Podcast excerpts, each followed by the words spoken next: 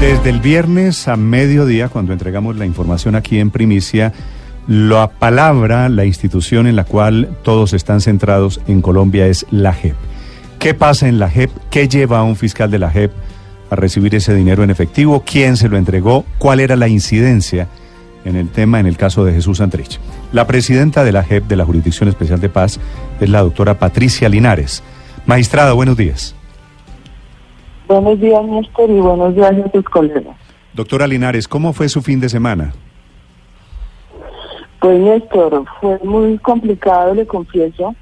Eh, nos embarga y me embarga a mí un sentimiento de indignación, de mucha tristeza, de dolor, porque después de un año largo de trabajo intenso, de dedicación absoluta, de muchos sacrificios, de intentar avanzar en medio de un contexto que definitivamente ha sido difícil. Una situación como la que se presentó el viernes definitivamente afecta de manera grave la imagen eh, de la jurisdicción y pues esto ocasiona mucho mucho dolor. Una situación como esta, y yo lo expresé en una carta que tuve oportunidad de enviarle al señor director de la unidad, y reclama con urgencia de explicaciones de, de la unidad, no solo a la jurisdicción, sino al país, a las víctimas, a la comunidad internacional. Y yo, como presidenta de la jurisdicción, aunque no tengo ninguna incidencia directa sobre la designación y selección que el doctor Álvarez hace de los funcionarios de la unidad en la medida en que él es autónomo e independiente, sí consideré necesario que en nombre de la jurisdicción, porque la unidad hace parte, aunque es una instancia totalmente independiente de la jurisdicción y de la Secretaría, eh, al, expresar mis disculpas por el hecho sucedido. Sí. Doctora Linares, comencemos por ahí si le parece. ¿Cómo llega este fiscal Bermeo a la justicia de paz, a esa unidad de investigación y de análisis? Como le comentaba Néstor, eh, la selección, designación, nominación, nombramiento de todos los servidores de la unidad de investigación es potestad y competencia exclusiva del director de la unidad, el doctor Álvarez. Sí. Él fija los, los criterios los procesos con los que selecciona no, yo a entiendo, Doctora Patricia, yo le entiendo que esto no, no es responsabilidad suya. Quiero saber, me imagino que usted ha hablado con el doctor Álvarez, a quien yo estoy llamando, para preguntarle por qué un político, este señor había trabajado con el tuerto Gil y había sido candidato a la alcaldía de Popayán. ¿Cómo un político termina de fiscal en esa unidad de investigación y acusación? ¿O es que hay muchos políticos que se metieron allá? ¿Cómo le metieron la mano los políticos a la justicia de paz? Pues como usted bien le señala, Néstor, esta es una explicación que le tiene que dar el doctor Álvarez a la jurisdicción y al país. Él manifiesta en el comunicado de prensa que dio el pasado viernes que verificó los requisitos de, ley para, para desempeñar el cargo. Yo de manera reiterada y tuve oportunidad de señalárselo el viernes pasado, he manifestado siempre en la jurisdicción, incluido a él, que es autónomo para designar a las personas que le colaboran, que en el caso nuestro, y de que en ningún caso basta con la verificación de los requisitos de ley y que es necesario en todo caso siempre comprobar la idoneidad ética y total de las personas que van a colaborar en la jurisdicción, dada la complejidad y la delicadeza de los temas que se tratan. Él me dijo que estaba preparando un informe y yo en la carta que le escribí le solicito que ese informe primero se presente con carácter urgente, segundo no solo se acote en la persona que fue capturada, sino que nos comparta en la jurisdicción los procesos de selección que adelantó para la vinculación de todos y cada uno de los eh, colaboradores, sobre todo los más cercanos, los más cercanos a él. Yo espero que eso sea esta misma semana. Sí, doctora Linares, ¿quién nombró al doctor Álvarez? Eh, ¿Cómo llega El él para, para desenrollar un poquito cómo es esta madeja de, de nombramientos? Como le digo, eh, la jurisdicción tiene tres componentes. la propia jurisdicción, los magistrados y magistradas, la Secretaría Ejecutiva y la, unidad de investigación. En los tres casos inicialmente eh, le correspondió al comité de selección hacer las designaciones, incluida la, la del director de la unidad, en un, en un proceso similar al que desarrolló para nombrar a los magistrados. Esto es una convocatoria pública abierta eh, con audiencias de entrevista grabadas, análisis de hojas de vida muy exhaustivos, que fue realizado por ese comité de selección que estuvo conformado por tres expertos internacionales y dos expertos nacionales. Ok. Doctora, doctora Linares, en el segundo punto de su carta al doctor Álvarez, usted le pide que analicen todas las hojas de vida y que, y que miren los perfiles de los colaboradores de esa unidad de investigación y de acusación. ¿Usted tiene sospecha de que haya otros bermeos adentro? Yo tengo la esperanza, más bien, Néstor, de que este, como él mismo me lo dijo el doctor Álvarez, eh, sea un caso aislado. Yo no puedo presumir la mala fe de los demás servidores de la unidad. Yo espero que, le repito, que sea un caso aislado, pero dadas las circunstancias y el impacto de esta situación que indudablemente afecta la confianza no solo en la jurisdicción, sino de la judicatura con quien tiene que trabajar permanentemente, pues amerita que ello viole la autonomía e independencia del director de la unidad, que nosotros conozcamos en detalle cuáles fueron los criterios aplicados para la designación de sus otros colaboradores. ¿Cuántas personas trabajan en esa unidad de investigación y acusación, magistrada Linares? Eh, entiendo que 190 y pico más o menos. ¿De ellas cuántas son fiscales como el señor Bermeo? 16. 16. Las 16, aunque son de diversas categorías. Lo que pasa, yo le hablo de los fiscales eh, que tienen rango de fiscales ante el tribunal y ante la y ante las salas. Pero hay unos fiscales de menor jerarquía, como es el caso que se denominan fiscales de apoyo. ¿Bermeo es un fiscal de la categoría alta, digámoslo así, de los que puede ir ante tribunales? de la categoría baja, si, si sabe el término, es un fiscal de apoyo. Sí. sí. Doctora Linares, eh, me están escribiendo aquí algunas personas de la rama judicial y me dicen que esos fiscales hoy en día no tienen ningún trabajo porque no pueden investigar de oficio. ¿Es así? Trabajo tienen y mucho, Néstor. El modelo, y eso lo hemos conversado con usted y de manera reiterada, el modelo es totalmente diferente. En este momento, eh, por decirle eh, un dato, por ejemplo, la sala de amnistía e indulto hace requerimientos que en este momento significan un trabajo muy acucioso por parte de la unidad.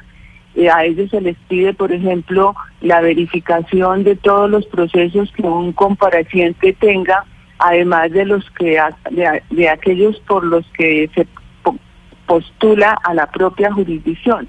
Trabajo tienen y mucho, y es un trabajo muy delicado y, y muy difícil de cumplir. Es un trabajo que impacta continuamente a la jurisdicción. Esto en materia de investigación. Lo y esto me permite avanzar en otro en otro tema que es muy importante.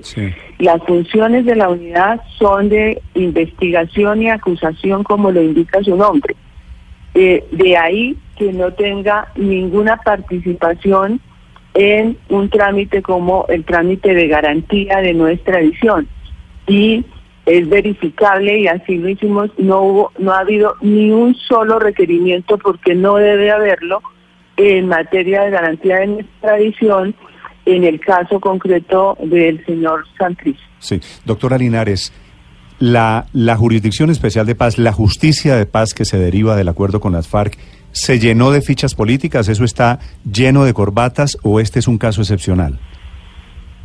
Yo aspiro y tengo la, eh, la esperanza Néstor, de que como me lo aseguró el doctor Álvarez Antonio, director de la unidad, este sea un caso aislado. Eh, magistrada, no logro entender qué papel puede jugar un asistente de fiscal, que era el caso de, del señor Bermeo. ¿Qué podría hacer? ¿Cómo podría incidir en cualquier proceso como para darle 500 mil dólares? O, ¿O podría ser también una persona que estaría llevándole ese dinero a otra persona? Yo tampoco lo puedo entender, eh, María. Yo no, no, no dimensiono que pudieran esperar de, de una persona que no tiene ninguna incidencia eh, en ninguno de estos de estos trámites, pero no lo sé, no lo sé, sinceramente no lo sé. Ahora yo no puedo entrar a especular qué fue lo que pudo pasar, eh, porque lo hicieron, no, no lo sé, y tengo la misma información que los medios de comunicación. Claro, pero, pero Luz María tiene razón en que si este fiscal es un señor de segundo nivel, pues seguramente hay alguien de primer nivel eh, que iba a recibir parte de la plata. Estoy haciendo, eh, haciendo mi propia película. Ustedes van a ser... Eso, eso tendrá que definirlo la Fiscalía General en el marco de su investigación. Claro, pero internamente ustedes, disciplinariamente adentro, ustedes no pueden hacer una investigación de quiénes eran los magistrados amigos, por ejemplo, de este señor Bermeo. No, no le entiendo la pregunta. A ver, la, la, pregunta me voy a hacer entender un poquito más claramente. Bermeo es probablemente que no trabajase solo en la JEP, que haya unos cómplices de Bermeo. Si Bermeo no tenía la capacidad de decisión, pues lo que hay que buscar es quiénes tenían la capacidad de decisión y quiénes podían estar trabajando con Bermeo adentro de la JEP. Si no eran solo 500 mil dólares, si no eran 2 millones de dólares, ¿de pronto esto es apenas la punta del escándalo, doctora Linares? Pues como le digo, eso tendrá que dilucidarlo la Fiscalía General de la Nación. Yo debo presumir y confío en toda la magistratura, en la Secretaría Ejecutiva, y yo no tengo por qué eh, entrar a presumir que tiene eh, cómplices o eso. Ya le digo, eso le corresponderá a la Fiscalía. Los magistrados y magistradas, los funcionarios en general de la Jurisdicción Especial para la Paz, son idóneos, están cumpliendo en debida forma con su tarea, se ven manchados, indudablemente eso yo no lo niego, Néstor, por lo que ocurrió, pero no puedo a partir de eh, de ese suceso tan bochornoso, que haya complicidad adentro. Serán las autoridades competentes las que tengo que adelantar y por eso el viernes cuando hablé con el señor fiscal hacia las seis de la tarde, le pedí una vez más que este tipo de investigaciones se desarrollen con celeridad, mm. de manera grave a la jurisdicción y al país. Doctora Linares, ¿usted voltea a mirar a sus colegas magistrados de la JEP y está tranquila con lo que ve allí? Absolutamente tranquila, Néstor. No merecen porque a ellos, porque a ellos los conozco, a e, con ellos trabajo en el día a día porque he tenido una relación personal y cercana, porque, porque he tenido la oportunidad de analizar todas y cada una de las hojas de vida de, de todos y cada uno de mis colegas. Pero le insisto solo en una cosa, doctora Linares. Si hay un pago de 500 mil dólares y usted y Álvarez, que era el jefe de este fiscal Bermedo, dicen, este señor no tenía nada que ver con el caso Santrich y hay evidencias y hay grabaciones que permiten a la Fiscalía decir que hay algo allí andando en el caso Santrich. Esto no merece una investigación, no merece la hipótesis, la suspicacia de que de pronto el señor Bermeo tenía unos cómplices adentro. Yo espero que la justicia dilucide cuanto antes esa tarea. Estamos a la espera de los informes del doctor Álvarez Santoya y si hay algún tema disciplinario lo impulsaremos de manera inmediata pero le insisto en esto, yo no puedo eh, desconocer ni la presunción de inocencia ni la buena. Magistrada, ¿usted está tranquila, se siente tranquila trabajando con Giovanni Álvarez como fiscal de la JEP? ¿Cómo? ¿Usted se siente tranquila, está confiada trabajando de la mano con Giovanni Álvarez Santoyo como fiscal de la JEP? Yo le expreso a él en la carta que le envié que cuando lo conocí hace un año y dos meses, después de que fue designado como director de la unidad, le abrí el espacio para trabajar coordinada y armónicamente como debe ser. Y así lo hemos venido haciendo.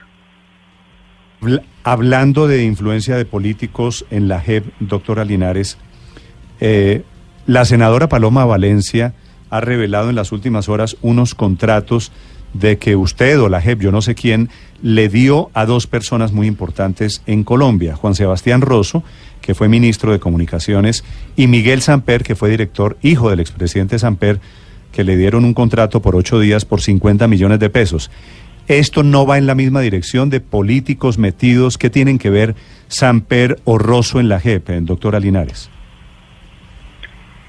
No, en ningún, en ningún momento puedo aceptar la afirmación que usted hace que vaya en la misma dirección. La Secretaría Ejecutiva, que recibió los recursos de inversión en octubre del año pasado y tiene múltiples tareas que cumplir a partir de, de apoyos de personas expertas, como es el caso del doctor Samper, según me comentó la secretaria ejecutiva, en materia de justicia transicional y del mismo proceso de paz. Eh, pues corresponde a una contratación hecha a partir de méritos y acreditación de experiencia de personas que han tenido roles públicos. En el caso del doctor Rosso, él hace parte de una empresa que está ayudando a desarrollar estrategias de comunicación, especialmente en la región. y creo que no son dos casos eh, para nada comparables. Pero digo, la secretaria ejecutiva que usted menciona es María del Pilar Bahamón, ¿cierto? Sí, señor que fue directora del IDU en, la, en el gobierno de Samuel Moreno, ¿no es verdad? Ella fue directora del IDU cuando fue alcaldesa la doctora Clara López. Sí, un poquito, un poquito antes con Samuel Moreno. Y ella, y ella hacía parte. No, ella fue directora del IDU con la doctora Clara López. Sí, claro, Clara López, que era secretaria de gobierno de Samuel Moreno. Pero a lo que voy es a lo siguiente. En ese gobierno que era del samperismo, llega ella a la JEP y le da contratos a los samperistas. ¿Eso no es también para revisar un poquito, doctora Linares? Yo ya esos dos casos tuve oportunidad de revisarlos a partir precisamente de las comunicaciones o las expresiones de algunas personas y tuve todas las explicaciones del caso y son dos contratos que se hicieron a partir de los presupuestos jurídicos y de experiencia que le acabo de mencionar. Sí, un contrato de ocho días por 50 millones de pesos, ¿le parece a usted que está bien, que es normal? No fue por ocho días, fue días y corresponde el valor del contrato, incluye el, el, pago del IVA. Lo que quiero decir es que el cumplimiento de, producto, de los productos encargados pues es ese valor de 50 menos el IVA. Yo les pido disculpas porque estoy comprometida con otros medios de comunicación a atenderlos también. Entiendo. Doctora Linares, una pregunta final. El tuerto Gil, que fue capturado este fin de semana en el mismo operativo, ¿usted lo vio alguna vez en la JEP? ¿Era asiduo de la JEP? No, listo. Yo no lo vi y no lo conozco y obviamente no puedo decir que sea asiduo a la JEP. Doctora Linares, gracias por acompañarnos esta mañana por la explicación para los oyentes de Blue Radio. system